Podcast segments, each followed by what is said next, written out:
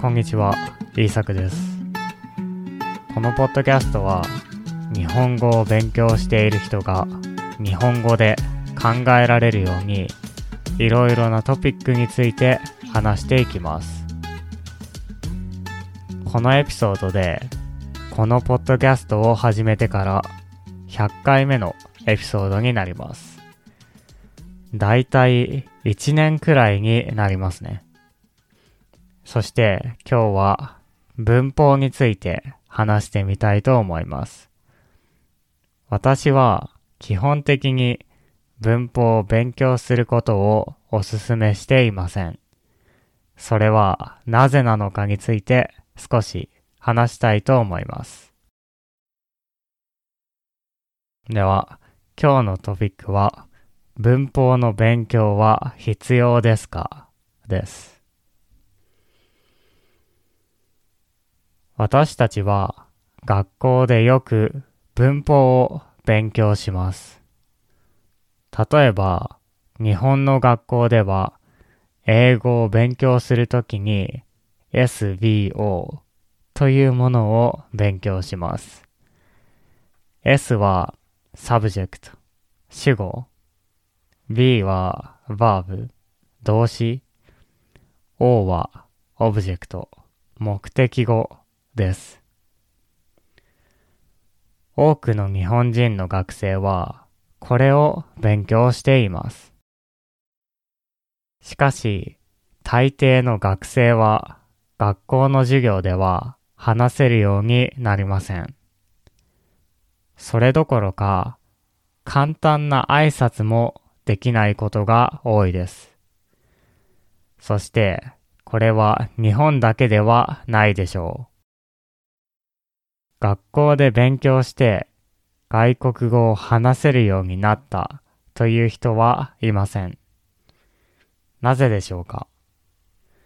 それは文法は勉強するものではないからです。文法は自然に学ぶものです。もちろん言語学として勉強するのであれば面白いでしょう。文法は言語学者がその言葉を知るために作ったものだと思います。しかしそれは言葉を使えるようになるために作られたものではありません。文法の勉強は言葉を覚えるための勉強ではないのです。例えば、文法を勉強した学生と本をたくさん読む学生のどちらがいい文法を使えると思いますか？実際にテストをすると本をたくさん読む学生の方が文法のテストでいい点を取ります。面白いことに文法を勉強していない学生の方が文法を知っているのです。私たちは主語や動詞という言葉を外国語を勉強するときだけ使いますね。ネイティブの子供は主語や動詞という言葉を知りません。知りませんが、その意味がわかります。使い方がわかります。走るという言葉が動詞であると知らなくても、それが足を動かして早く動くことだと知っていれば、その言葉を使うことができます。そして、走るが走るといった間違いはしません。なぜなら、それはイメージできないからです。あの人が走るならわかります。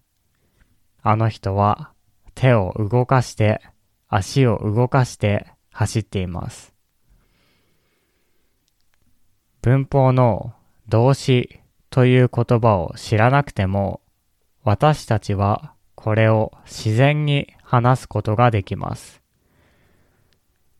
青い服を着た人が走っている。これも簡単ですね。黄色い服ではありません。青い服が走っているのでもありません。青い服を着た人が走っています。これを理解するためには、たくさん聞いて、たくさん見て、たくさんイメージする必要があります。例えば、青い服が走っていると言ったら、青い服は本当は走れませんが、アニメのように不思議な力で走っていることを想像することができます。このように想像できれば人が話している時に文法のことを考えなくても簡単に理解できるようになるでしょう。頭の中にイメージが浮かぶので考えなくてもわかるからです。そうすれば少し文章が長くなっても大丈夫です。例えば、青い服を着た人が走っていた時に赤い服を着た女の人に会った。と言ってもイメージできれば簡単でしょう。はじめに青い服を着た人が走っているところをイメージしますね。そして赤い服を着た女の人に会ったところをイメージします。イメージができれば文章が長くなってもそれがわかるようになるのです。もし長い文章がわからないのならそれはイメージができていないからかもしれません。きっと頭が理解していません。子供たちはこれを自然にします。親が物語を読んであげたときに、そのことを想像します。彼は山に行ったと聞いて、男の人が山に行くところを想像します。彼は山でたくさんの動物に会ったと聞いて、男の人の周りにたくさんの動物がいるところを想像します。そして言葉とイメージがつながります。言葉で聞いたことを簡単にイメージできるようになりますし、イメージしたことを言葉にできるようになります。これは言葉を自然に話すためにとても大切な能力です。はい。今日は文法は必要かどうかについて話してきました。私の目的は、このポッドキャストを聞いてくれている人が日本語を自然に話せるようになることです。言葉を学ぶ方法を知って自然に使えるようになってほしいと思っています。そのために私もいろいろと勉強して考えていくのでよろしくお願いします。では、聞いてくれてありがとうございました。また次回のポッドキャストでお会いしましょう。